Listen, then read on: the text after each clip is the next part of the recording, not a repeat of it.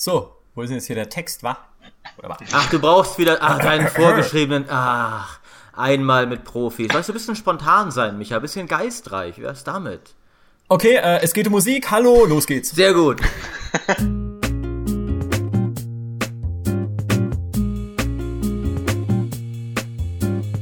Musik ist für Spiele wahnsinnig wichtig. Manche würden sogar sagen, sehr viel wichtiger noch als die Grafik. Und dazu gehöre ich auch selbst, denn ich spiele gerne komplexe Strategiespiele, die oft eine vergleichsweise simple Optik haben, aber dafür fantastische Musik. Zum Beispiel die Spiele von Paradoxen, Europa Universalis, ein Hearts of Iron oder ein Stellaris. Oh, Stellaris-Erwähnung wäre abgehakt, wunderbar. Aber wie entsteht eigentlich Musik für Spiele? Wie gehen Komponisten daran? Was müssen sie beachten und was kann vielleicht auch mal schief gehen? Darüber wollen wir heute sprechen. Mir zugeschaltet ist die komplette Belegschaft des Studios Audinity, das sich auf Komposition, Sounddesign und Audiokonzepte für Videospiele spezialisiert und unter anderem musikalisch beigetragen hat zu Wolzen, Knights of Honor 2, Foundation und zu mehreren Add-ons für Europa Universalis 4. Herzlich willkommen, Robin. Hallo.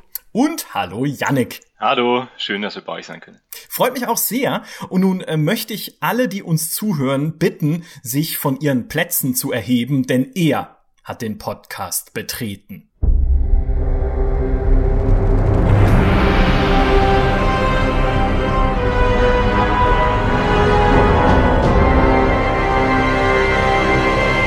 Hofnekromant Mauritius vom Hafenfels, auch bekannt unter seinem bürgerlichen Decknamen Maurice Weber.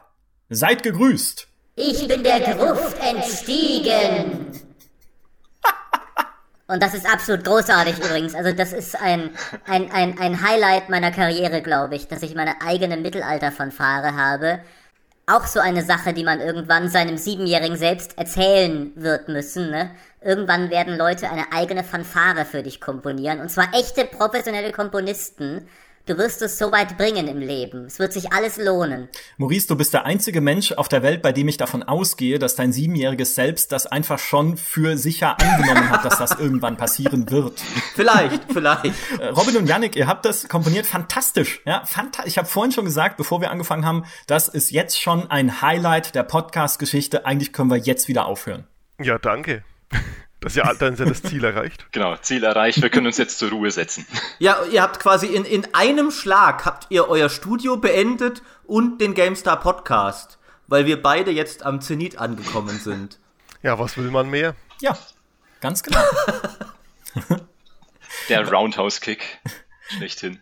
Jetzt, wo wir schon diese Fanfare so als wunderbares Beispiel haben, ähm, könntet ihr vielleicht uns erzählen, wie ihr, wir hatten ja diese Idee, um das kurz nochmal aufzugreifen, ich weiß nicht, ich hatte es glaube ich schon mal irgendwo erzählt, aber um das nochmal aufzugreifen, diese Idee entwickelt auf der PDX-Con, auf der Hausmesse von Paradox, wo ihr auch wart und wir ins Gespräch gekommen sind wegen einer Geschichte, wegen einer Vorgeschichte mit Robin, die später noch äh, zu erwähnen ist und ähm, äh, bearbeitet werden muss.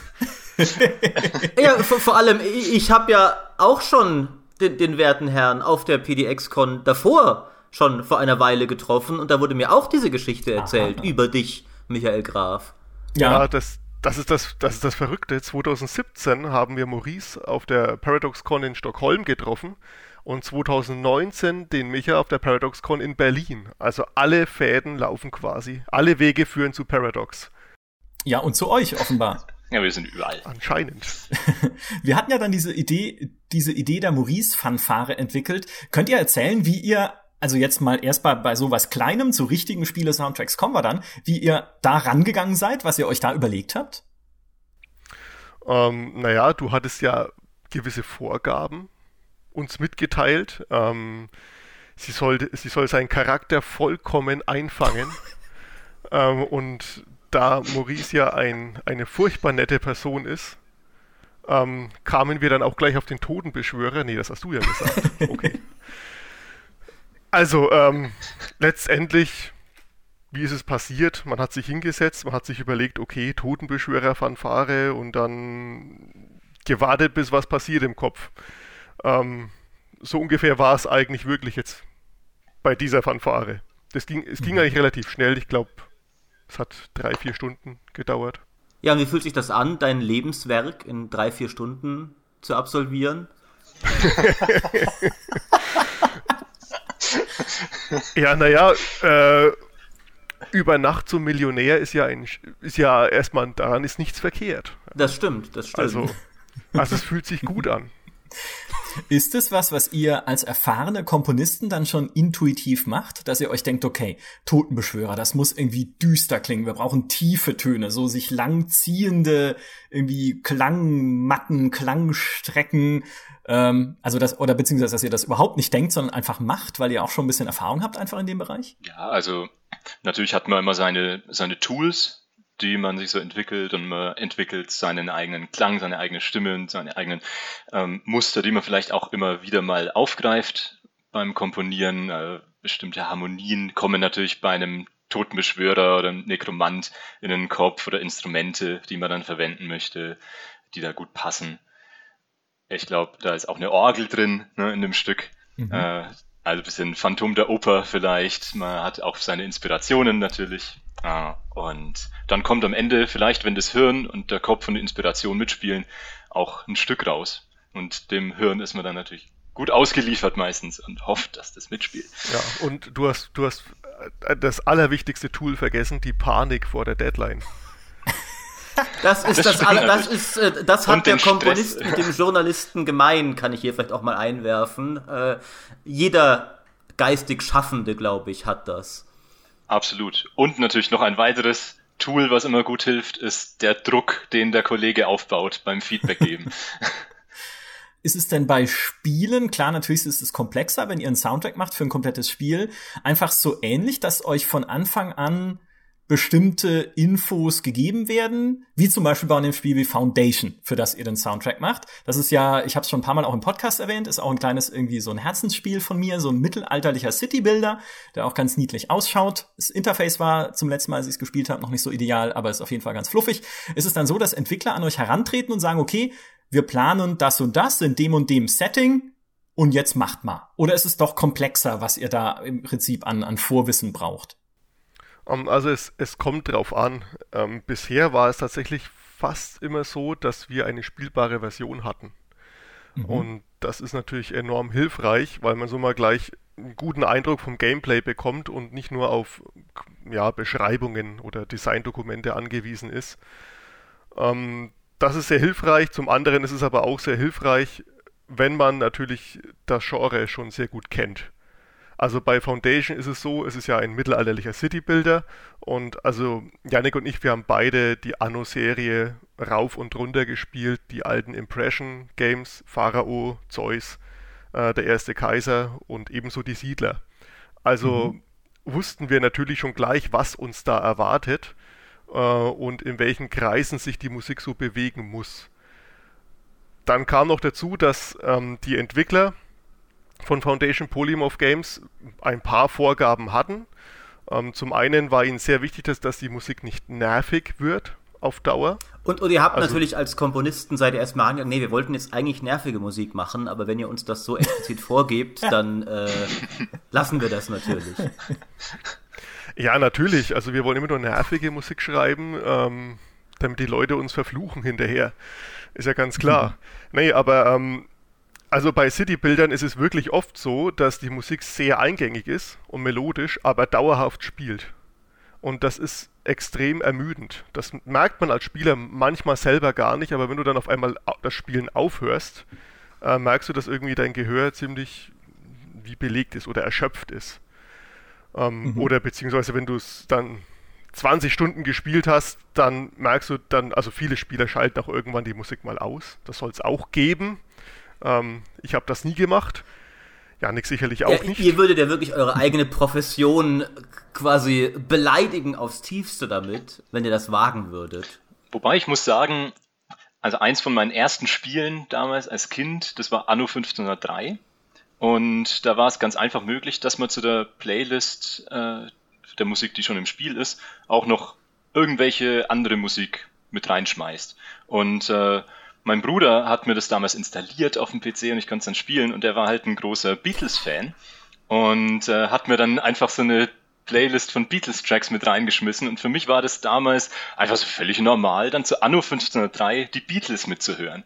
Also das war aber auch das einzige Mal, glaube ich, wo ich dann wirklich äh, spielfremde Musik angehört habe. Mittlerweile bin ich da halt doch ein bisschen sensibilisierter noch, aber ja, hat auch was für sich gehabt. Warst du dann versucht, für Foundation Beatles-Tracks zu komponieren? Mm, ja, ich glaube, die Wirkungen haben jetzt nicht so lang angehalten. Bin jetzt ein bisschen auch schon ein paar Jahre älter geworden seit damals. Aber ja, also man muss ja auch immer was Neues entwickeln und vielleicht ist ja beim nächsten Foundation-Spiel mal einfach ein Beatles, ein paar Beatles-Cover mit drin. Könnte mein neuer eigener Sound werden.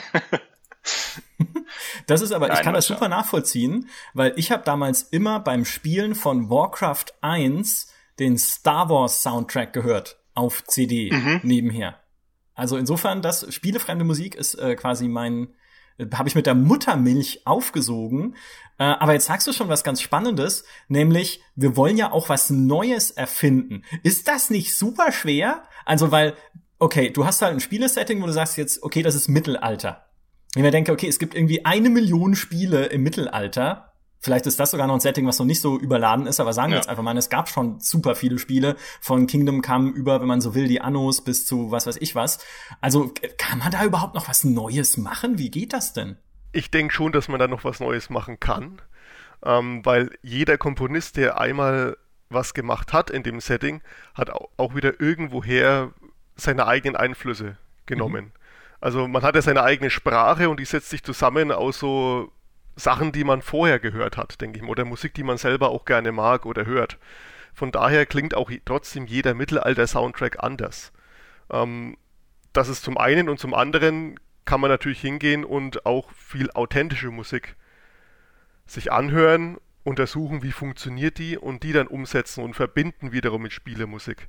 Also ich denke, da, da einfach jeder Komponist anders ist, eine andere Persönlichkeit hat und auch jedes Spiel ja auch anders ist, ähm, anderes Gameplay hat teilweise, kommt es da recht selten zur Wiederholung. Gerade mhm. auch im Mittelalterbereich.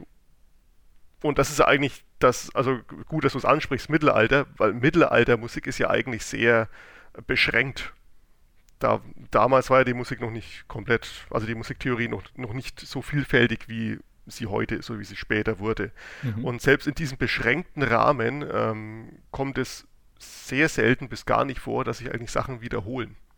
Mhm. Natürlich gibt es äh, auch bestimmte Stilmittel, also die in Mittelalter-Soundtracks zum Beispiel, wo wir bei dem Thema sind, oft verwendet werden oder es häufig befindet man sich irgendwo im orchestralen Soundtrack oder dann ein bisschen authentische Musik oder Folk-Musik, die dann irgendwie in irgendeiner Form vermischt werden oder kombiniert oder oder sowas. Und natürlich ist es in einem bestimmten Rahmen. Aber ich glaube halt gerade die Kunst ist auch für ein Spiel, was seinen eigenen Charakter hat, seinen eigenen Stil, äh, visuell oder gameplay-technisch oder story-technisch oder was auch immer, ähm, auch dass man auch als Komponist einen eigenen Charakter für die Musik entwickelt und das dann entsprechend so kombiniert, die Stilmittel und die Tools, die einem zur Verfügung stehen, dass man eben diese Einzigartigkeit bekommt. Und natürlich ist es immer wieder schwer, auch äh, oder nicht unbedingt einfach, sagen wir es so, äh, immer wieder was komplett Neues und einen eigenen Charakter zu entwickeln. Es ist jetzt auch, wir haben jetzt auch nicht nur ein Mittelalterspiel gemacht, sondern schon ein paar und immer muss sich wieder unterscheiden. Aber ich glaube, da gibt es viele Möglichkeiten, wie Robin auch schon gesagt hat, dass man das erreicht. Mhm. Gleichermaßen gibt es ja schon, glaube ich, und das habt ihr auch schon ein bisschen angesprochen, von den Spielern ein bisschen die Erwartung, weil ihr schon gesagt habt, ihr habt auch alles andere gespielt, Siedler, Anno und sowas. Und gerade bei Mittelalter-Aufbauspielen merke ich zum Beispiel bei mir auch, ich will ein ganz bestimmtes Flair haben. Und das Spiel soll bitte auch nicht zu sehr davon abweichen, weil ich dieses schöne, entspannte Mittelalter-Aufbauflair, das ist halt ein ganz eigenes, besonderes Ding bei Aufbauspielen. Da will ich gar nicht zu viel Originalität. Ist das auch was, worauf ihr darauf zu achten versucht, dem, dem Spieler auch ein bisschen dieses Vertraute zu geben, gerade in einem Genre, wo das vielleicht wichtig ist? Oder ist das was, was ihr bewusst nicht versucht, weil ihr sagt, nee, wir machen lieber was völlig eigenes äh, und werden die Leute damit überzeugen? Puh, also ich finde, das ist eine sehr interessante Frage. ähm, weil also bewusst machen wir das definitiv nicht. Also wir gehen nicht her und sagen bewusst, okay, das ist jetzt ein Mittelalter-Aufbauspiel, das muss klingen wie ein Mittelalter-Aufbauspiel. also wir denken da nicht drüber nach, aber es kann natürlich sein, ähm, aufgrund der Tatsache, dass wir sehr viele Mittelalter-Aufbauspiele gespielt haben, dass man das quasi unterbewusst schon so macht und dass dann nur die Musik erst dann passt oder man sich selbst als passend ähm, abstempelt, wenn sie gewissen Konventionen, ja, nach gewissen Richtlinien einfach klingt. Das kann gut sein. Aber pauschal würde ich jetzt mal behaupten, ähm, gehen wir nicht her und sagen, okay, das muss so klingen, weil andere Spiele auch so klingen, die ähnlich sind. das wäre ja genial. Es ist, das ist übrigens, ein, es war auch ein wunderschönes Plädoyer für den Komponisten als menschliche Person, dass uns Roboter äh, noch lange keine Musik zu komponieren haben, weil ihr eu eure eigene Persönlichkeit und eure eigenen Vorlieben natürlich einfließen lasst, genau wie alle anderen Komponisten. Das ist mal kurz für die Herzenswärme jetzt in diesem Na, Podcast. nee, kalte Effizienz will ich bitte haben. Äh. Ja, da spricht der Nekromant. Genau, ja. das Skelett hat sich nicht zu beschweren, es hat zu kämpfen. ähm, mich hat es erinnert an einen Vortrag, äh, den ich mal, äh, ich weiß nicht, auf irgendeiner Entwicklermesse gehört hatte von dem Gary Scheiman, der Komponist, der unter anderem die Musik komponiert hat für Bioshock wo er meinte, oh mein Gott, hatten sie da viel Geld. Das ist vielleicht auch noch ein Aspekt, über den wir später mal sprechen können, wie viel, äh, wie wichtig denn überhaupt äh, Musik für eine Spieleproduktion ist, auch was vielleicht die, das Budget angeht, was dahinter steht. Äh, der aber auch die Musik komponiert hat, und darauf wollte ich hinaus, zu Mittelerde Mordors Schatten, einem Herr der Ringe-Spiel, wo er gesagt hat, er hat sich bewusst die Herr der Ringe Filme nicht angeschaut, sich nicht diese Filmmusik angehört von Howard Shaw, damit er für Mordors Schatten was eigenes schaffen kann. Also, dass es nicht hinterher irgendeiner kommt und sagt, das ist doch eigentlich nur ein Rip-Off der Filmmusik. Das fand ich damals äh, sehr bemerkenswert, aber es deckt sich auch sehr schön mit dem, was ihr sagt. Ja, aber es ne? passt ja auch, halt äh, weil das Spiel wirkt ja auch ja. ein bisschen so, als hätten sie bewusst nicht die Bücher gelesen, um auch da bloß kein Rip-Off zu erschaffen. Und ich sage es als jemand, der die Spiele mochte tatsächlich, aber du musst sie akzeptieren für das, was sie sind. Und was sie nicht sind, ist Gut. authentisches Herr der Ringe. ja. Ja, also das ist, denke ich, ziemlich ähm, riskant, wenn du Musik schreibst für so eine starke Marke wie Herr der Ringe oder Star Wars. Ähm, da sind die Erwartungen von den Leuten natürlich sehr, ja, konservativ, will ich jetzt mal behaupten. Ähm, und die zu erfüllen, ja, das ist, da bedarf es sehr viel Mut, auch von den Produzenten, äh, zum Komponisten zu sagen, okay, mach was anderes hm. als Howard Shore oder bei Herr der Ringe oder John Williams bei Star Wars. Mhm. Das finde ich ist ein ganz spannender Punkt, auch was den Produzenten angeht. Janik, du hattest vorhin ja auch das Feedback erwähnt. Wie läuft denn dann so die Musikproduktion? Ist es so, ihr, ihr macht was, also ihr komponiert ein Stück oder mehrere Stücke und dann schickt ihr die ein und dann setzen sich die Entwickler hin oder vielleicht bei einem größeren Unternehmen der Producer, hören sich das an und sagen dann, passt oder bitte mehr Hafen? um, ähm, also am Anfang haben wir meistens so eine Art Asset-Liste oder eine Liste mit Musik, die es für das Spiel braucht. Die entwickeln wir gemeinsam äh, mit den Entwicklern oder den Produzenten. Und äh, dann schreiben wir die Musik. Und wenn wir dann Stücke fertig haben, dann schicken wir die, wie du sagst, hin und die werden reviewed. Und dann werden die vielleicht mal im Spiel getestet. Ähm, funktioniert das wirklich im Spiel und zum Gameplay und zu dem Zweck, dem es auch dient? Funktioniert es im Spiel? äh, und nicht nur abseits des ganzen Spiels, wenn man sich schön anhört, weil die Musik soll ja nicht nur für sich hm. funktionieren, sondern ist ja für das Spiel komponiert. Und da kann die Wirkung dann oft ganz anders sein, als wenn man sich einfach nur im Player anhört. Und ähm, ja, dann können natürlich nochmal Änderungswünsche kommen oder wir merken selber, okay, hier braucht es vielleicht nochmal eine Anpassung oder im Entwicklungsprozess ändert sich das ein oder andere Feature oder System nochmal das heißt, es kann auch sein, dass mal die Musik nochmal angepasst werden muss. Aber im Endeffekt sind die Erwartungen im besten Fall klar und definiert und dann kann man sagen, okay, das Stück können wir absegnen oder das Stück ist okay mhm. oder an dem brauchst du noch mal ein bisschen Arbeit. Wie sieht denn so eine Asset-Liste aus? Also was steht da genau drin? Steht da irgendwie drin, zehn Kampfstücke, fünf friedliche Stücke oder ganz im Detail ein Stück für eine Wüstenstadt orientiert am persischen Imperium des so und so vielten Jahrhunderts äh, und eins so und so? Also wie, wie, wie genau, was kriegt ihr da für Vorgaben? Das ist sehr unterschiedlich. Also normalerweise ähm, hast du, nachdem du dein Konzept irgendwie entwickelt hast, was wir so machen wollen, ähm, baust du dir eine Assetliste auf und sagst, okay, wir wollen die Musik äh, sagen wir jetzt mal 100 Minuten folgendermaßen aufteilen. 50 Minuten jetzt halt Exploration Musik, 50 Minuten Kampfmusik, jetzt mal ganz einfach aufgedrückt und dann und dann sagst du halt, okay, jeder Kampftrack sollte circa so und so lang sein, so und so viele Minuten. Ähm, und vielleicht schreibst du noch hin, für was er eingesetzt, also wo er eingesetzt wird im Spiel.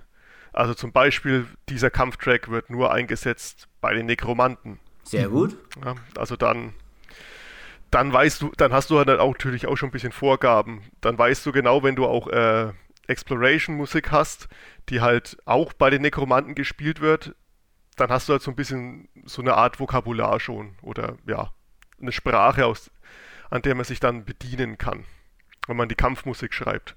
Aber das ist wirklich sehr unterschiedlich, wie so Assetlisten aus, aufgebaut sind.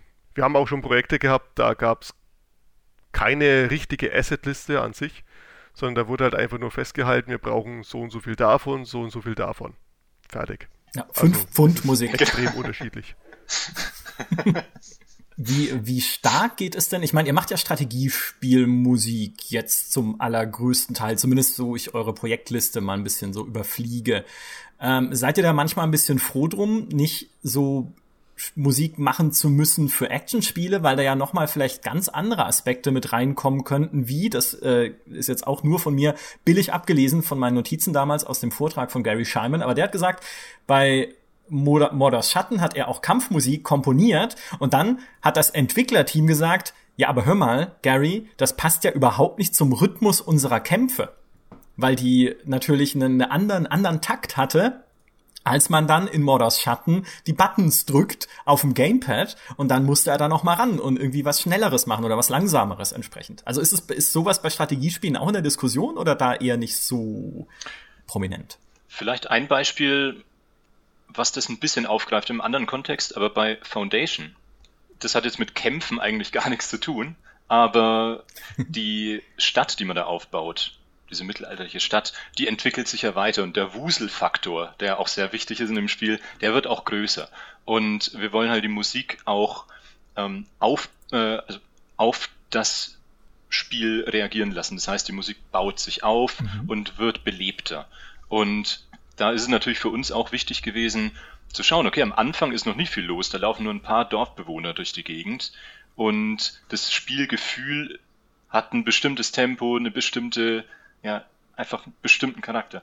Und später entwickelt sich das weiter und entsprechend muss die Musik auch sein. Und da muss man natürlich schon aufpassen, dass das Tempo der Musik auch irgendwie ein bisschen dieses, diesen Wuselfaktor und dieses, das Tempo des Spiels an sich reflektiert. Also, und das Ganze ist natürlich bei den Kämpfen mhm ähnlich. Ne, es muss auch vielleicht mal ein bestimmter Rhythmus eingehalten werden. Also es ist definitiv so, wie du sagst. Aber ich denke, sowas muss man mhm. einfach identifizieren am Anfang und besprechen mit den Entwicklern und dann und dann bekommt man da im besten Fall auch ein gutes Ergebnis hin, was sich äh, im Gesamtkontext, im Gesamtkunstwerkspiel äh, gut anfühlt. Was mich da auch noch interessieren würde, ist, bei Spielen kann es ja viel mehr als bei, sage ich mal, einer vorkomponierten Oper oder sowas, werden deine Stücke ja in, in dynamischer Abfolge abgespielt, je nachdem, wie das Spielgeschehen verläuft und können auch mal direkt ineinander übergehen müssen. Also ich sag mal, wenn du jetzt zum Beispiel halt, sobald der Spieler anfängt zu kämpfen, kann das Spieler nicht sagen, Moment, wir sind jetzt gerade noch in den ersten 20 Sekunden von unserem dreiminütigen Friedenstrack. Äh, der muss jetzt erstmal noch zweieinhalb Minuten durchspielen und dann ist halt, wenn dann noch Kampf ist, kommt mal eine Kampfhymne. Wie, also wird da überhaupt darauf geachtet, dass ihr Stücke irgendwie so komponiert, dass es Übergangspunkte gibt oder machen die Entwickler dann da einfach, hier programmieren wir einfach Fade out, Fade in rein und das geht einfach immer über, egal wie es gerade passt? Also wie wird mit dieser Herausforderung umgegangen? Also das ist ganz unterschiedlich, das kommt auch wieder es ist eigentlich, man kann eigentlich mit dieser Antwort die sämtliche Fragen beantworten. Das ist ganz unterschiedlich. Das kommt vom Projekt, das kommt aufs Projekt an, aufs Spiel drauf an. Ja, dann sind wir ja durch. ähm, Podcast, Podcast vorbei. Ähm, also teilweise ist es so, dass ähm, es hängt natürlich vom Gameplay ab. Es ist ein sehr einschneidendes Event. Also es ist ein, keine Ahnung, ein Angriff aus dem Hinterhalt. Zum Beispiel jetzt beim Strategiespiel. Dann kann es Sinn machen, einen harten Cut zu machen, wirklich. Also von der eher Exploration-Musik hin zum Battle-Track. dass man quasi einen wirklich harten Cut macht und einfach Stopp macht und den anderen Track anfängt. Oder halt einen kleinen Fade-Out reinbaut. Mhm. Ähm, oder eine kurze Transition. Oder eine sehr oder kurze Transition, genau. Ähm, oft ist es aber so, dass man tatsächlich ähm, Transitions einfach hat. Das heißt, man schreibt sein Stück und bestimmt dann, okay, von an der und der Stelle kann ich das und das andere Stück abspielen, was ein Übergangsstück ist in ein anderes Stück, in die Kampfmusik zum Beispiel.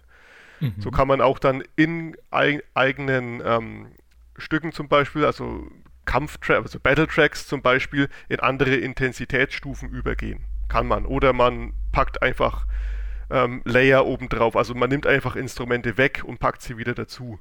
Mhm. Ähm, also da gibt es die unterschiedlichsten Möglichkeiten. Mhm.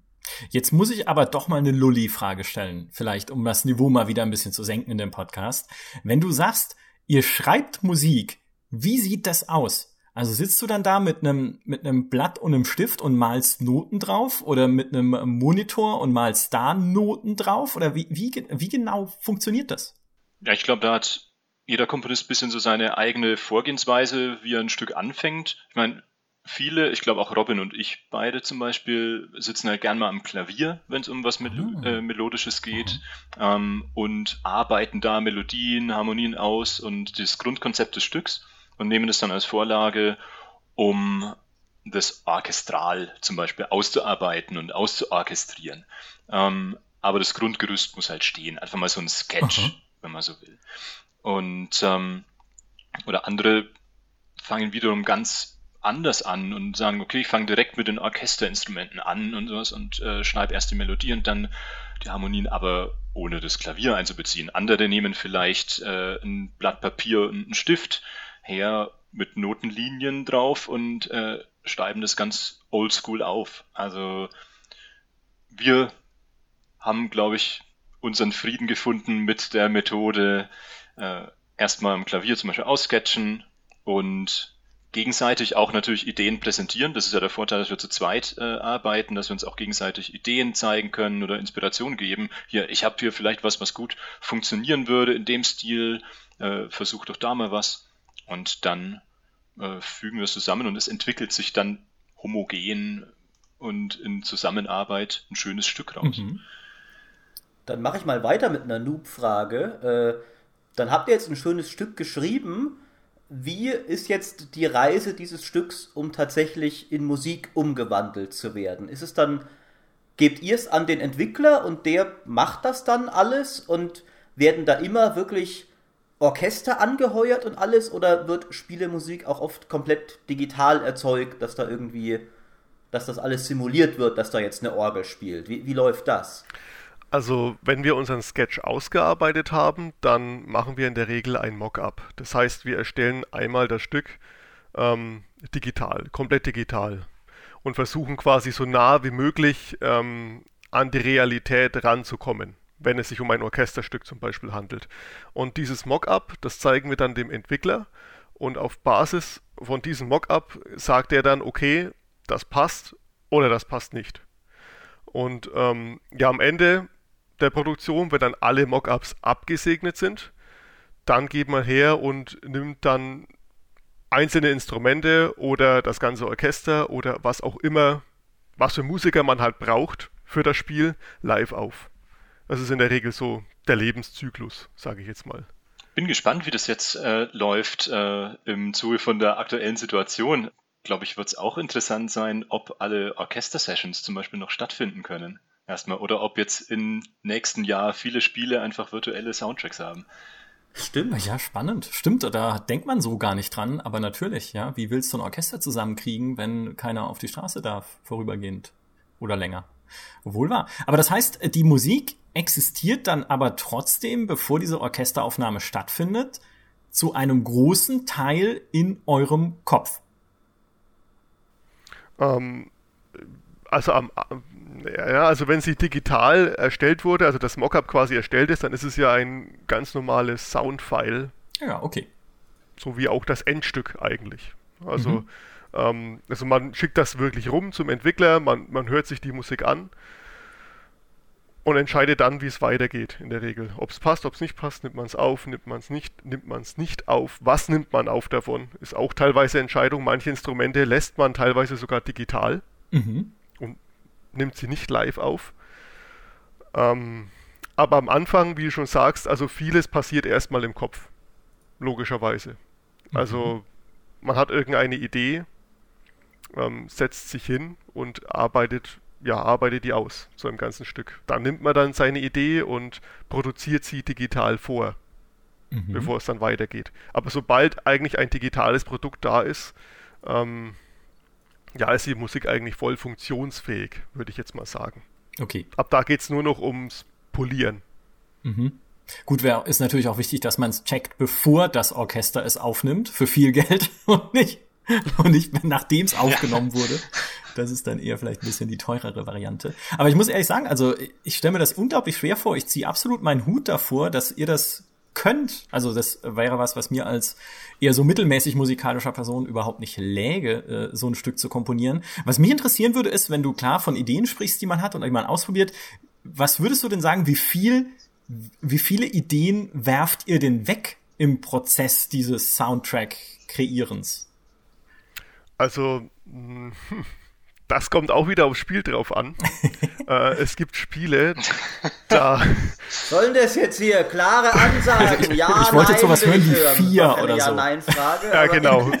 Also, wir sollten so ein Sparschwein aufstellen, wo man mal einen Euro reinschmeißt. Genau. Für jedes Mal, wo wir sagen, es kommt nee, drauf wir, an. Wir, wir, haben, wir haben im, im, Podcast mit CD Projekt Red haben wir ein Trinkspiel gemacht, dass das Wort, lieber war es das Wort Spiel, das nicht gesagt werden durfte. Äh, mhm. Und dann musst du immer trinken. Und es war Kölsch in dem Fall. Also ganz suboptimal. Deswegen, vielleicht machen wir das bei euch auch. Oh Gott. Ja, ja wir sind arme Künstler. Ich bitte um Gnade. Aber inspirieren sich arme Künstler nicht auch irgendwie mit einem Gläschen Absinth ab und an oder sowas? Puh. Also, ähm, es, es, kommt drauf an, ich denke, jeder. ja, ja, ja, ja, jetzt trinken hier, was soll denn das jetzt hier wieder? Oh Gott, wundervoll.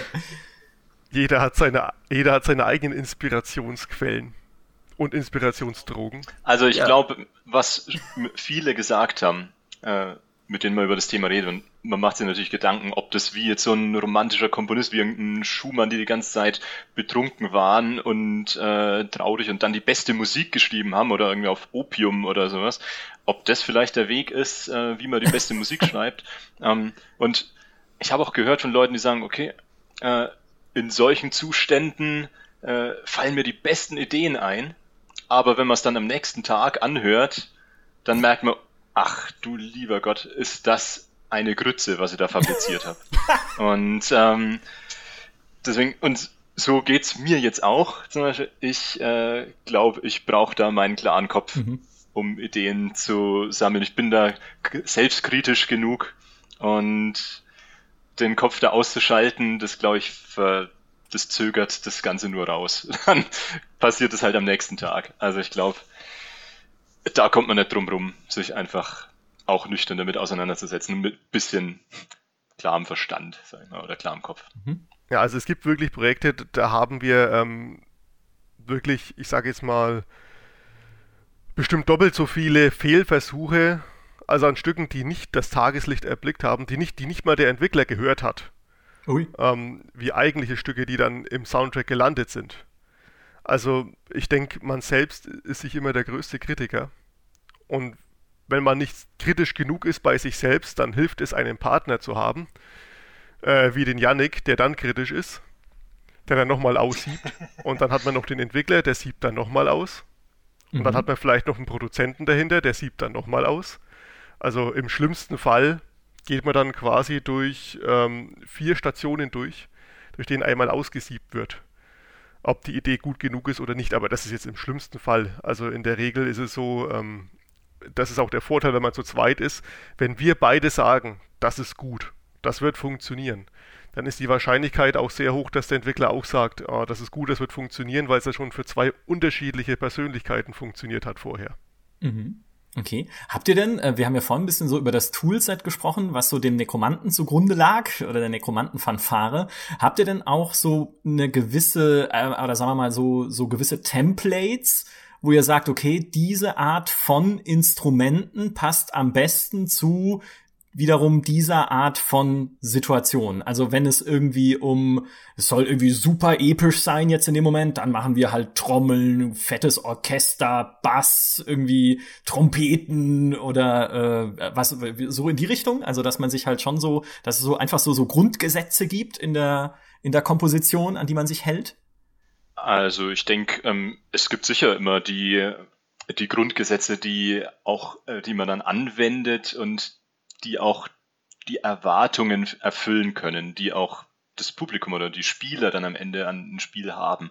Zum Beispiel, wir hatten mal eine Diskussion mit einem Entwickler, okay, für dieses Spiel brauchen wir einen mittelalterlichen Klang ähm, und mittelalterliche Musik, aber jetzt bitte nicht so dermaßen authentisch, wie es damals geklungen hat, sondern äh, so, wie man halt erwartet, dass äh, mittelalterliche Musik klingt.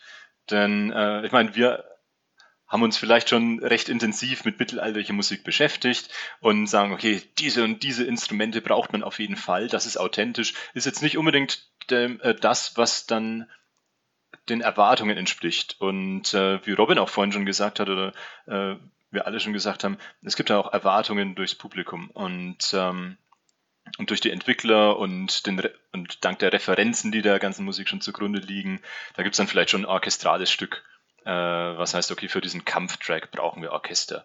Und äh, auch ein Spieler erwartet halt durch das, was in anderen Spielen schon da ist, vielleicht fettes Orchester bei einem Kampftrack. Dann, das heißt, die Grundlage ist dann schon da. Wenn, Im Normalfall wandelt man das halt dann ein bisschen individuell ab, was das Spiel dann braucht und was das Spielgefühl gut transportiert. Aber im Endeffekt gibt es da schon immer das, das Template, was man benutzen kann. Mhm oder was, wo man weiß, das hat woanders auch schon funktioniert. Und äh, hier können wir uns zumindest mal orientieren und inspirieren lassen und darauf aufbauend dann unser eigenes Zeug entwickeln. Was ist denn der Unterschied zwischen mittelalterlicher Musik und was die Leute denken, dass mittelalterliche Musik ist? Ja, was ist da der Unterschied? Also, da könnten wir jetzt viel Musik anhören. Da habe ich, glaube ich, ganze äh, ein CD-Regal an Beispielen hinter mir stehen. Ähm, und da bin ich auch so ein bisschen der Nerd, was das angeht, was Mittelaltermusik angeht. Aber man erwartet jetzt vielleicht keinen gregorianischen Choral die ganze Zeit als Hintergrundmusik, was vielleicht Musik ist, die es damals im Mittelalter wirklich gab und die so klang, aber man erwartet es nicht und es wird vielleicht auch fürs Spielgefühl nicht passen, sondern man erwartet dann eher ein bisschen Mittelaltermarkt-Feeling zum Beispiel, was man schon kennt. Ähm, wenn man mal über so einen Mittelaltermarkt gelaufen ist oder so ein Festival. Bisschen Folk-Musik. Das muss nicht unbedingt authentisch sein, aber es ist das, was für viele dann ein bestimmtes Gefühl oder Assoziationen hervorruft. Und ich glaube, dass die Erwartungen zu kennen, ist schon auch wichtig ähm, als Komponist für Spiele, weil man muss ja was schreiben, was den Spielern dann auch gefällt. Und äh, so nerdig, wie man gerne wäre. Vielleicht manchmal ist es einfach nicht der richtige Ansatz oder funktioniert nicht im Spiel dann. Mhm. Das ist aber, das ist, finde ich, ein super guter Punkt, weil ja auch da oft Erwartungen schon gesetzt wurden von vorherigen Spielen.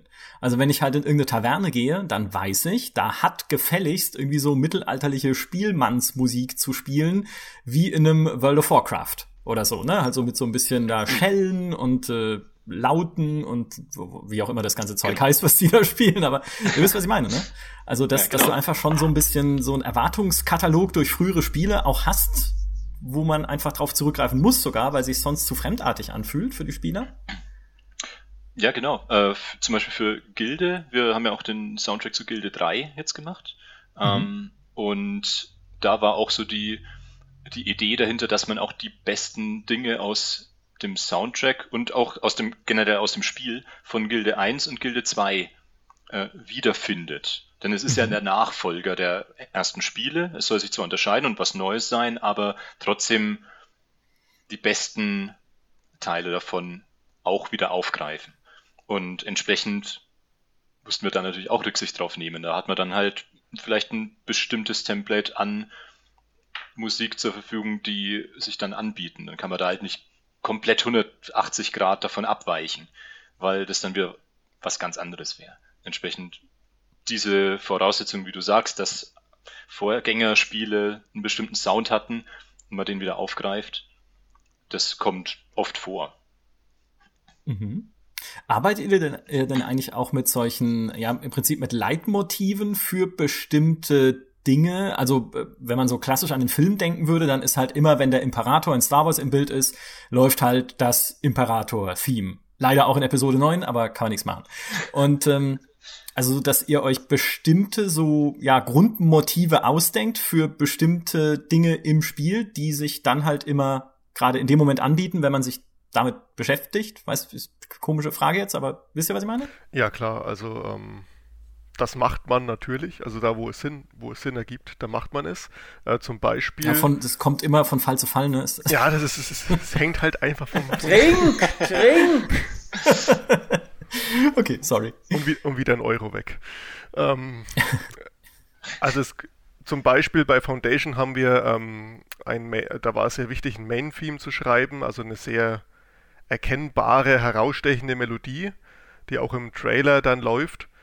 Ähm, und diese Melodie zum Beispiel, da war es uns wichtig, dass wir dieses Motiv quasi auch immer wieder im Spiel wiederverwenden. Dass es nicht nur im mhm. Hauptmenü quasi vor, vorkommt und das war's. Ähm, sondern das soll, sollte sich irgendwie durch das Spiel durchziehen. Das, ja, und quasi so ein, so ein Bogen bilden um alles im Spiel. Weswegen selbst ähm, in den einfachsten also selbst wenn die Stadt, wenn, wenn deine Stadt noch richtig klein ist, ein Dorf und ja, aus fünf Leuten besteht, selbst da kannst du schon ähm, die Melodie vom Hauptmenü wieder hören, aber halt in einer ganz anderen Art und Weise, so dass man sie immer noch erkennt, aber dass sie bei weitem nicht diese Größe hat, zum Beispiel wie im, Haupt, wie im ah. Hauptmenü. Also das macht schon Sinn natürlich, ähm, dass man gewisse Themen hat, die immer wieder auftauchen, um halt ähm, einen Bogen quasi zu schließen oder den Spieler auch wieder zu erinnern an gewisse Sachen. Mhm. Also das klingt super cool.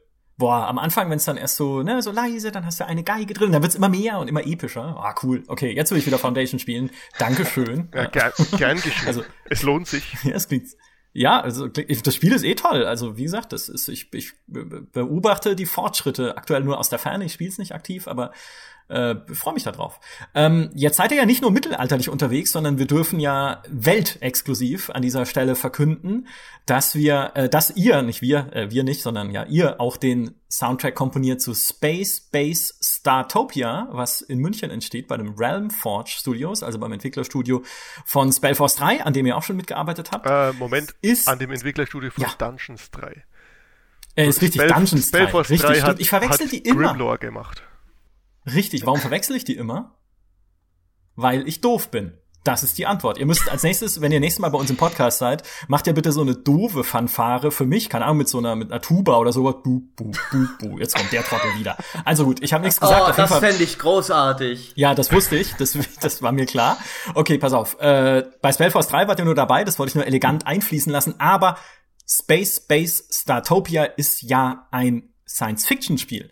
Ist da die Herangehensweise grundsätzlich eine andere als bei einem mittelalterlichen Setting oder ist es genau derselbe Prozess? Also die Herangehensweise ähm, ist sehr ähnlich, weil es ja erstmal auch ein Spiel ist, für das man Musik schreibt. ja, äh, okay. also, unterhal und, also unterhält man sich. Die tiefen Erkenntnisse im GameStar Podcast. genau.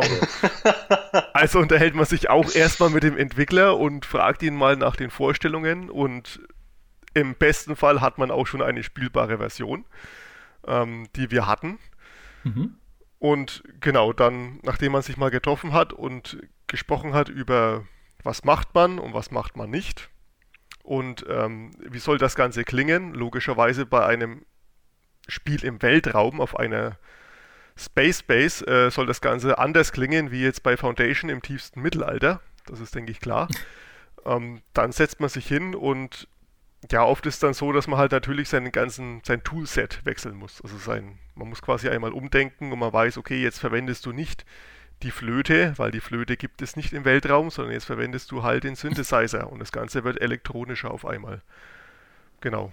Und dann vielleicht auch mehr virtuelle Stücke statt Orchester, oder? Richtig, ja. Also ähm, das macht logischerweise mehr Sinn, eher auf ähm, elektronische Musik zu setzen, die ja in der Regel ja per Definition virtuell ist. Auch mhm. wenn es natürlich Spiele gibt äh, oder Filme, bei denen auch Orchester im Weltraum natürlich gut funktioniert. So, Star ähm, Wars natürlich. Star Wars zum Beispiel, genau. Beispiel, ja. ähm, oder weil wir, weil ihr vorhin auch erwähnt hattet, Stellaris ist ein gutes ah. Beispiel, wo auch beides funktioniert, Synthesizer und Orchester. Das wollte er gerade schon sagen, man merkt es ihm an und jetzt ist er richtig erleichtert, dass mal jemand anderes ist. Nee, habe ich doch vorhin schon. Ich hatte es ja schon erwähnt im Einstieg, dem das du stimmt. zuhörst natürlich. Ja, schlimm.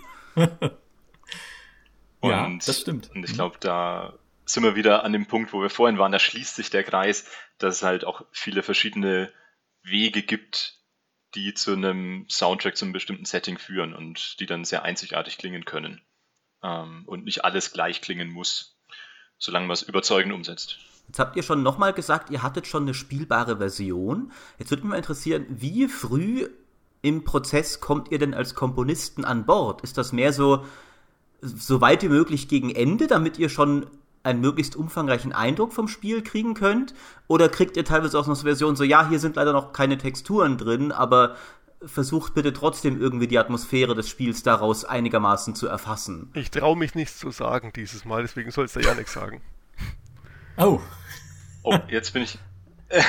ah, um, ich, ja, ja, kommt also, wieder so eine Wischiwaschi-Antwort. Ey, ja, ich ja, doch kommen. Kommt, na, äh, genau, nee, es ist grundsätzlich schon besser, wenn man möglichst früh dabei ist. Denn Aber es ist sehr was wir immer erreichen möchten, wenn wir mit Entwicklern reden für ein potenzielles Projekt, für eine potenzielle Zusammenarbeit, dass wir halt auch eine Vision für die Musik oder für den Soundtrack vorstellen. Und ähm, da ist natürlich gut, wenn wir möglichst früh an Bord sind, damit man gemeinsam darüber entscheiden kann, so und so fühlt sich das Gameplay an, so und so sollte die Musik klingen, so und so sollte Musik im Spiel eingebaut werden, dass dieser und dieser Effekt erreicht wird, dass die Musik sich mit der Stadt entwickeln kann oder sowas. Ähm, und äh, da ist gut, möglichst früh da, äh, dabei zu sein, äh, um auch auf Veränderungen, die vielleicht noch im Spiel äh, passieren in der Entwicklung, reagieren zu können. Wenn man sehr spät dazu kommt, passiert auch oft, aber dann fehlt oft die Zeit, um wirklich ein sinnvolles Konzept umzusetzen noch oder rechtzeitig mhm. umzusetzen. Und äh, denn insgesamt ist es ja dann doch ein, ich sag mal, Gesamtkunstwerk, was aus Spiel und Visuals und Gameplay und Story und eben auch Sound und Musik funktioniert. Und all das andere wird ja auch schon zu Anfang entschieden oder darüber diskutiert jedenfalls und mit einbezogen in die, in die Entscheidungen und die Planung. Und entsprechend sollte es auch für die Musik so sein. Mhm. Dann machen wir doch mal einen Test. Jetzt, jetzt interessiert mich, wie spontan ihr seid. Weil, wenn ich jetzt sage, okay, ich bin Entwickler, der gerne Musik hätte und mein Spiel ist, sagen wir mal, sowas wie XCOM. So ein Taktikspiel, ja, wo ich meine Soldaten rundenbasiert ziehe. Und zwar in so einem Setting wie Call of Duty. Also mit so einem militärisch, ein militärisches, modernes Kriegssetting, in dem Waffenmods und sowas äh, ganz super wichtig sind. Kann meine Soldaten super detailliert äh, ausrüsten. Also im Prinzip wieder Call of Duty Multiplayer, aber als rundenbasiertes Singleplayer-Strategiespiel. Was passt dazu an Musik? Ich würde behaupten, also ich kann jetzt nur für mich äh, sprechen, nicht für Audinity, weil kann sein, dass der Janik jetzt was ganz was anderes denkt und dann müsste man erstmal drüber diskutieren. Ja, mhm. mitgefangen, mitgehangen. Mit ich unterstütze das alles natürlich. Genau, es hast, es hast du Pech. Nach außen. ähm, also ich würde mal behaupten, dass in einem Spiel wie XCOM es wichtig ist, dass die Musik nicht den Spieler ständig beim Nachdenken stört, weil es ist ein sehr taktisches mhm. Spiel. Also du, du, brauchst quasi Gehirnzellen, äh, um da voranzukommen. Es ist nicht nur wildes Geballere. Von daher ist es sehr wichtig, dass die Musik nicht zu stark sich in den Vordergrund drängt die ganze Zeit. Du willst eher die Musik haben, dass sie sich in den Vordergrund drängt, wenn es dann wirklich zur Action kommt oder wenn, wenn es in eine brenzliche Situation reingeht. Und naja, da es du gesagt hast, es soll eher ein Setting haben wie Call of Duty, also Call of Duty Modern Warfare. Jetzt von der Beschreibung her ähm, würde ich mal behaupten, also auf was wir Lust hätten, was wir dann auch erstmal veranschlagen würden, ob es dem Entwickler gefällt, ob es dir dann gefällt, keine Ahnung, ähm, wäre eine Mischung aus äh, Orchester und Rockmusik zu machen. Mit ein paar elektronischen Aha. Elementen das wäre jetzt was, was wir gerne mal machen wollen würden. Das würde man dann versuchen, da unterzubringen, weil es, denke ich, zum Gameplay und dem Setting auch passen könnte. Das klingt ja cool. Das gebe ich in Auftrag. Das macht es einfach. Ja, jetzt der, die, die andere Hälfte des Studios, alles Quatsch, was völlig anderes. Du bist die andere Hälfte des Studios ja in dem Fall. Ach so, du meinst äh, die andere Hälfte des Komponistenduos. Ja. Also, mhm. Nein, also ich unterstütze natürlich 100% das, was mein Kollege ah. Robin Börner hier schon äh, vorgeschlagen hat, denn das ist auf jeden Fall das beste Konzept, was hier funktionieren würde. Ja, er hat, er hat keine andere Wahl. Ich habe ihn in der Hand. er kennt zu viele Stories. Aber ich finde, du hast es sehr schön hergeleitet. Du hast da auch ein sehr schönes Bild gemalt, so ein bisschen äh, von diesem Soundtrack, dass ich jetzt auch eine gute Vorstellung habe, in welche Richtung es gehen würde und warum es das Richtige ist für mein Spiel. Sehr gut gemacht. Ähm, glaubt ihr denn, dass, ich meine, ich denke mal, ihr seid beide recht spieleaffin. Wir kommen ja auch noch zu der kleinen Vorgeschichte mit Robin und so. Ähm, Glaubt ja, ihr, ich, ich erwähne sie nur kurz. äh, glaubt ihr denn, dass man es grundsätzlich leichter hat als Komponist für Videospiele, wenn man selbst Spieler ist und versteht, wie sie funktionieren? Ja, absolut. Also definitiv. Ähm, wenn man weiß, wie sich ein Spiel anfühlt, dann fällt es einem natürlich auch leichter, Musik zu schreiben, die auf das Spiel passt. Und also, wenn man gerade wie wir eigentlich den Luxus hat, hauptsächlich Musik zu schreiben für Spiele, die wir irgendwie ähm, in unserer Kindheit auch schon gespielt haben. Zum Beispiel Gilde oder ähm, Knights of Honor ähm, oder Foundation, was ja ein Aufbauspiel ist im Mittelalter. Wiederum Anno, Siedler. Ihr wisst, was ich meine. Mhm. Dann ist es natürlich deutlich einfacher, schon mal was zu finden, was funktionieren wird. Vielleicht ist es nicht genau das, was der Entwickler sich vorstellt, oder was genauer auf das Spiel passt, aber man, aber man tut sich leichter, etwas zu finden und zu erstellen, was erstmal prinzipiell aufs Gameplay passt und funktioniert. Mhm. Und ich glaube auch, dass es für den Produzenten und die Entwickler einfacher ist, mit jemandem zusammenzuarbeiten, der weiß, wovon er redet und der auch sozusagen belegen kann und aus seiner Erfahrung heraus berichten kann, was für das Spiel das Beste sein wird weil er solche Spiele schon gespielt hat. Und äh, denn der Produzent möchte, dass der Komponist äh, oder die Komponisten das Musikproblem oder die Musikbaustelle bearbeiten und lösen. und er nicht da jemanden, der gar keine Ahnung von Spielen hat, ähm, auch dann die ganze Zeit anleiten muss und äh, da einen übermäßigen Aufwand reinstecken muss, bis man dann überhaupt erstmal in die richtige Richtung geht. Und äh, weil dafür ist keine Zeit und kein Geld und ja, keine Priorität da. Das heißt, das, im besten Fall können die Komponisten sich da selbstständig drum kümmern und man kann sich auf die Erfahrung verlassen. Ich glaube, das ist mhm. wichtig auch für die Arbeit von Seiten der Auftraggeber. Mhm. Habt ihr denn äh, das Gefühl generell, wenn man so rausguckt, ein bisschen in den Spielemarkt und die Projekte, die so entstehen, dass Musik einen Stellenwert hat und gerade auch Komposition einen Stellenwert hat, der okay ist? Oder ist es doch immer noch so, dass die meisten Entwickler und letztlich dann die Spieler eher grafikgetrieben sind, beispielsweise. Ne? Also ich meine, dann lizenzierst du halt lieber die Unreal Engine und verkaufst es dann im Epic Store, damit du irgendwie noch besser beteiligt bist oder so, als dass du irgendwie dann groß Geld auf die Musik schmeißt. Oder sagt ihr, nee, also das haben inzwischen echt viele Entwickler kapiert, dass Musik wichtig ist. Ja, die Musik ist auf jeden Fall hat eine gute Entwicklung genommen, auch im Stellenwert von Seiten der Entwickler und der Produzenten und auch in der Wahrnehmung der Spieler. Ich meine, mhm. es wird immer größeres Budget häufig verwendet, um die Musik zu produzieren. Ähm, das heißt, vor einiger Zeit war es jetzt noch nicht so realistisch, dass man ein ganzes Orchester hinsetzt, um einen Soundtrack einzuspielen. Mittlerweile ist es bei größeren Produktionen, naja, vielleicht kein Standard oder nicht erwartet, aber es macht auf jeden Fall einen guten Ton, wenn man das macht und auch anbietet. und es wird auch wertgeschätzt. Äh, und es kommt auch in den Köpfen an. Das heißt, äh, da tut sich auf jeden Fall was. Und ich glaube auch, dass Spiele Musik speziell in der Allgemeinheit immer besser wahrgenommen wird und auch vielleicht eine Möglichkeit ist, um jetzt mal besonders philosophisch zu sein, um keine Ahnung, das Kulturgut, Spielgut äh, in die Köpfe zu bringen. Ähm, der, der Gesellschaft zum Beispiel in Konzerten wird Spielmusik immer öfter gespielt. Und ich mhm. glaube, das ist auch ein Zeichen, dass die Musik und die Qualität da ist und äh, auch wertgeschätzt wird. Mhm.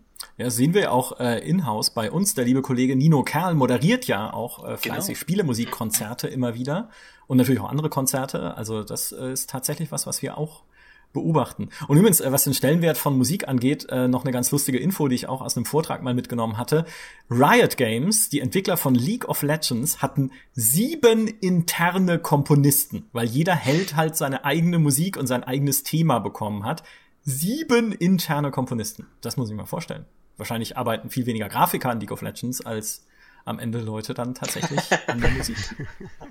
Äh, Riot macht ja auch tatsächlich benutzt ja Musik wirklich für größere Werbestunts. Also die machen ja nicht nur, sage ich mal, die Musik, die so im Hintergrund beim Spiel läuft, sondern haben zum Beispiel dieses Musikvideo mit LOL-Charakteren, mit mehrere sogar inzwischen, wo die eine Band erfunden haben, quasi, in der diese LOL-Charaktere jetzt spielen.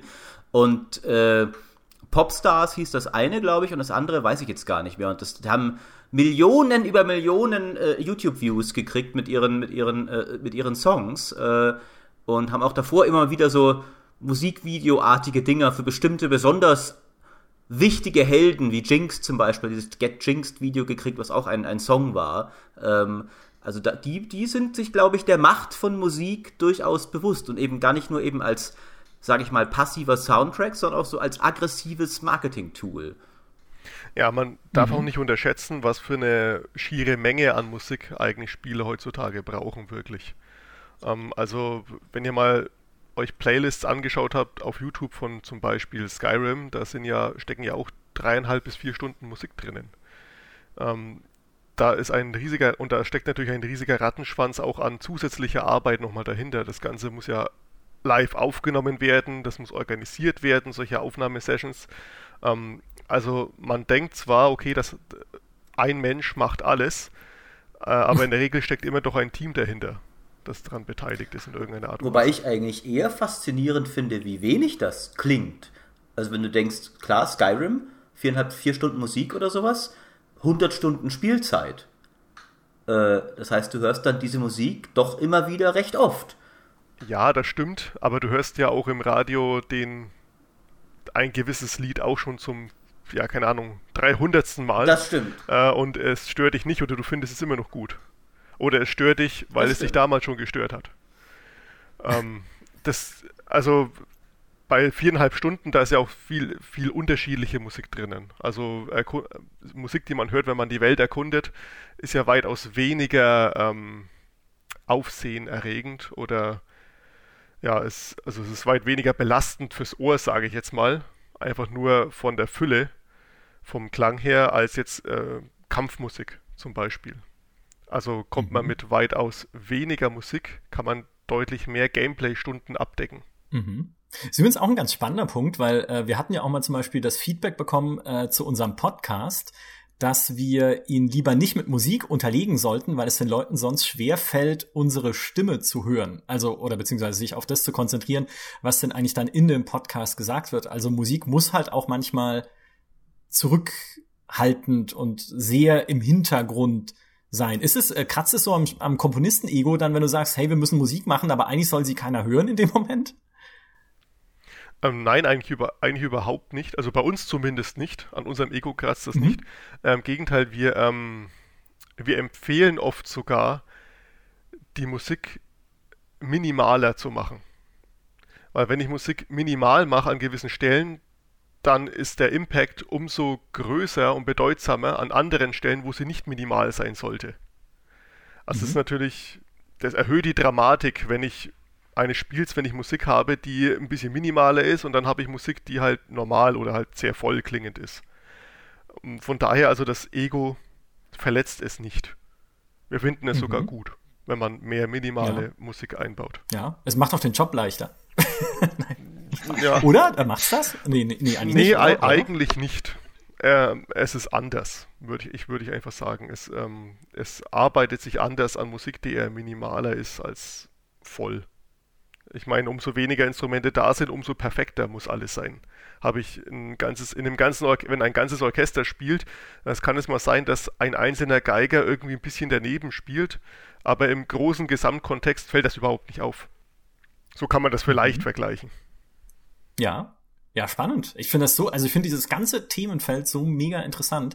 Vielleicht als, als so ein bisschen äh, letzte Gretchenfrage für euch als Komponisten, weil ihr ja sagt, man ist natürlich als Komponist immer, also die Musik, die man macht, ist immer auch ein Ausdruck der eigenen Person, der eigenen Vorlieben, der eigenen Vorgeschichte und Erfahrungen.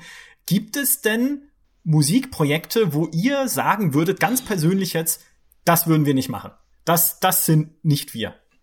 Ich, ich glaube, im Endeffekt sind wir auch Dienstleister und äh, sind auch darauf ähm, oder sind dafür zuständig, auch natürlich Wünsche zu erfüllen, die und, äh, und Anforderungen zu erfüllen, die vom Kunden kommen, um es mal so platonisch und pragmatisch zu sagen. Ähm, und wir lassen uns natürlich auf viele verrückte Ideen ein. Wir haben natürlich unsere Spezialisierung, äh, für die man uns vielleicht am besten kennt aufgrund von den bisherigen Spielen, an denen wir gearbeitet haben, aber wir sind offen für alle Schandtaten musikalischer Art. Ähm, und ähm, von daher würde ich jetzt nicht sagen, dass wir irgendwas nicht machen würden. Ich weiß auch, was ich oder was wir beide vielleicht besser können und was wir weniger gut können. Im Notfall holt man sich halt dann nochmal einen kompetenten Partner mit dazu für ein bestimmtes Projekt. Aber erstmal würde ich darüber reden, was man, was gewünscht ist und was wir leisten können. Und dann kommt man zu einer guten Lösung. Und wir sind offen. Oder sehe ich das falsch, Robin? Ich weiß nicht, vielleicht findest du es ja ganz anders und denkst ganz anders. Also, ähm, ja, das mag, das mag ein bisschen cheesy klingen, aber das Beste passiert ja oft außerhalb der Komfortzone. Ja, das stimmt. Ähm, von daher, es gibt schon, es gibt schon Sachen, die, ähm, ja, da scheut man ein wenig zurück oder da hat man sehr viel Respekt davor, sage ich jetzt mal, wenn man die, wenn man die mhm. macht. Ähm, aber oft ist es gerade so, dass gerade eben bei dieser Art Musik, wo man sehr viel Respekt davor hat, dann am Ende irgendwie ein deutlich besseres Resultat rauskommt. Also das, das es auch, das kann auch sein. Mhm. Ähm, ja. Okay, also musst du dann im Prinzip als Komponist schon so auch an allen musikalischen Genres interessiert sein. Von eben, was wir jetzt besprochen haben, viel, ne, mittelalterlichen Sachen oder halt dann irgendwie eher so Science-Fiction-Soundtracks bis aber hin zu auch gesanglichen Sachen vielleicht, wenn es zum Spiel passt, ne? Oder ähm, Hip-Hop. Genau. Im Endeffekt ist es gut, eine möglichst breite musikalische Palette auf Lager zu haben, aber man ist halt logischerweise nie in allem gut. Mhm. Ich meine, der eine ist vielleicht in orchestraleren Sachen besonders gut, der andere in elektronischen Geschichten, der andere ist vielleicht ein begnadeter Jazzer, aber dass man jetzt wirklich alles perfekt beherrscht und aus dem FF abliefern kann, kann man jetzt nicht erwarten, glaube ich, würde ich sagen. Und man hat halt, man entwickelt seine eigene Sprache und die passt auch nicht immer auf, auf jedes Projekt. Und es ist ganz klar, dass man nicht für jedes Spiel oder jeden Film oder was auch immer der richtige Kandidat ist. Aber so realistisch einschätzen muss man sich selber und seine Fähigkeiten, glaube ich. Und äh, ich glaube, das tun auch die Produzenten bei der Auswahl der Komponisten schon. Weil man weiß ja, was jemand gut kann oder anhand der Demo-Reels hört man das vielleicht sogar schon. Und dann schenkt man sich, äh, schenkt man die Kandidaten schon mal ein bisschen ein, wer in Frage kommt für ein Projekt. Mhm. Das hast du sehr schön gesagt. Und wenn ich als äh, absoluter zertifizierter Musikexperte, der ich nicht bin, eines bestätigen kann, dann ihr seid schon nicht nur sehr schön im, beim Soundtrack von Foundation, den fand ich schon sehr gelungen. Äh, Space Base Startopia habe ich leider noch nicht gehört, aber was ihr vor allem fantastisch könnt, ist Totenbeschwörer-Fanfaren.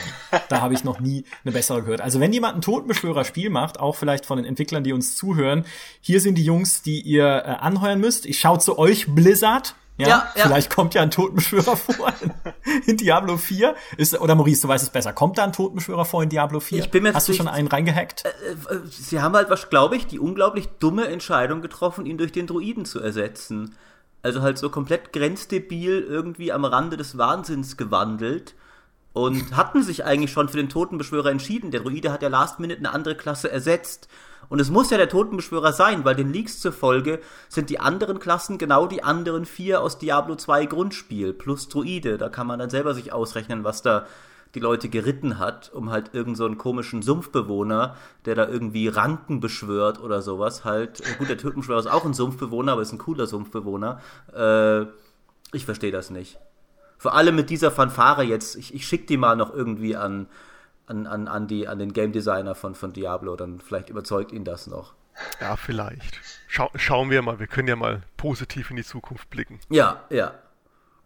Definitiv. So, jetzt erzähle ich die Vorgeschichte noch. Ja, zum, blicken äh, wir negativ Abschluss. in die Vergangenheit erstmal noch. Genau, erstmal, ja, äh, das, ähm, ich, genau, ich schaue lieber, ne nein, Quatsch, das war ja gar nicht so schlimm, ich wusste es auch gar nicht mehr, bis Robin es mir erzählt hat, dann auf der PDX-Con, hey, ich habe da mal einen Forenbeitrag über dich geschrieben. Und es war ein äh, Thread, den kann man immer noch finden auf gamestar.de, in dem äh, Robin meinen Umgang, meine Umgangsweise in meinen Artikeln mit der Total War Serie kritisiert hat. Ähm, ein Brandbrief, möchte ich fast sagen, war das im Forum. Ich muss aber sagen, du hast mit ein paar, also ich verstehe da schon viel, was du geschrieben hast. Weißt du, ich, ich kann schon auch nachvollziehen, wo das herkommt und ich würde auch vielleicht mehr von der Kritik, die du geäußert hast, heute, wo ich auch älter und weiser bin, äh, akzeptieren und mitnehmen, als ich es damals habe, weil da habe ich auch ein bisschen grumpy geantwortet zum Teil. naja, ich habe ja auch grumpy geschrieben. Ja, du, wir waren alle, das war eine sehr grumpy Zeit. Da, wann war das? 2007, ja, vor 13 Jahren. Ähm, es war einfach ein grumpy Jahr, glaube ich, so ein bisschen.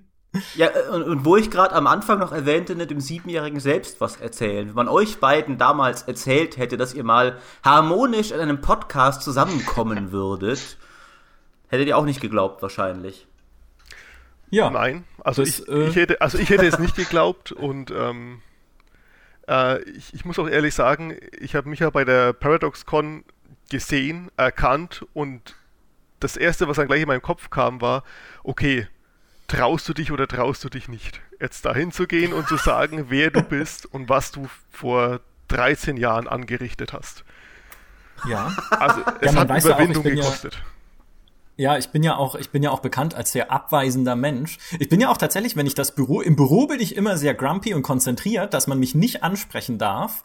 Äh, es wurde sogar schon Leuten gesagt, mich bitte nicht zu stören, ohne dass ich es wusste. Also hey, geh lieber nicht dahin und red mit dem. Weil ich wirklich immer auf meinen Monitor starre, wie so ein Irrer. Wenn ich aber irgendwo unterwegs bin, und das wird äh, hoffentlich, äh, wenn ich jetzt nicht gerade super Stress habe und zum Termin muss, aber es wird hoffentlich, äh, werden es viele Leute bestätigen können, wenn ich einfach so irgendwo auf einem Event bin oder so, bitte sprecht mich an und springt mich an. Ähm, da bin ich immer happy für alles, äh, was ich in Erfahrung bringe. Und oft sind's halt dann Dinge, wo man später noch was Tolles draus machen kann, wie diesen Podcast. Deswegen vielen Dank. Also, das, ich fand das spektakulär. Würde gerne so viel mehr wissen über Musik, aber wir sind so, schon so heftig über die Zeit jetzt, dass ähm, wir euch einfach nochmal einladen, wenn Space Base Startopia draußen ist oder so, glaube ich. Das klingt doch nach einem guten Plan. Das klingt nach einem sehr guten Plan. Ich bedanke mich natürlich auch, vor allem für die tolle Fanfare. Ich bin begeistert, immer noch. Äh, und werde sie jetzt bestimmt, ich muss, ich muss gucken, wie ich sie so viel wie möglich in meinem Alltag nutze. Vielleicht als meinen Klingelton oder sowas. Ui! Wir können sie Oder ja auch anderen Download Leuten anbieten. schicken. Bitte, bitte richte das hier. Ja, sehr gerne. Dann schicke ich sie vielleicht auch anderen Leuten, meinen Freunden, und sage ihnen, wenn ich anrufe, bitte mach das als meinen deinen Klingelton für mich, äh, damit ich auch bei dir so angekündigt werde. Und, und es gibt ja auch noch, es gibt ja in, in Big Bang Theory gab es mal dieses Personal Soundtrack T-Shirt, ein T-Shirt, das halt einen Lautsprecher vorne drin hat, womit du dich selber ankündigen kannst, Oh wenn du ja. einen Raum betrittst. Das ist auch noch eine Option. Ich, ich gehe die Möglichkeiten gerade durch. Ja, also ich, wir entschuldigen uns hiermit äh, an der Bevölkerung für das, was wir angerichtet haben. Ja, jetzt ist es zu spät. Das wird die Ewigkeit überdauern. Vielen Dank, Robin. Vielen Dank, Yannick. Tolle, tolle, tolle Einblicke in das äh, Schaffen eines äh, von zwei Komponisten, nicht eines Komponisten, sondern von zwei Komponisten äh, diesmal im Podcast. Vielen Dank, dass ihr beide dabei wart und vielen Dank natürlich auch an alle, die uns gelauscht haben zum Thema, wie entsteht eigentlich Musik für Videospiele. Macht's gut. Bis zur nächsten Podcast-Folge. Tschüss. Danke euch. Ciao.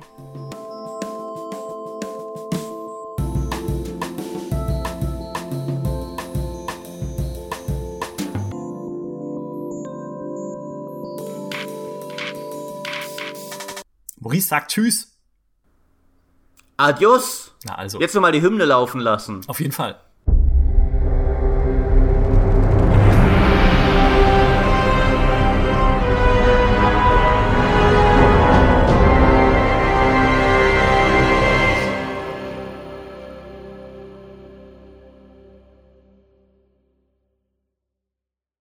hat den Podcast betreten. Hi Thomas, hier bitte die Fanfare reinschneiden. Und du wirst es nicht tun, damit es als Outtake drin bleibt. Seid mir gegrüßt, meine was? Untertanen. Es geht weiter jetzt. Ich muss jetzt erstmal weiterreden hier. Aber ich wollte meine Untertanen grüßen. Das kannst du danach machen.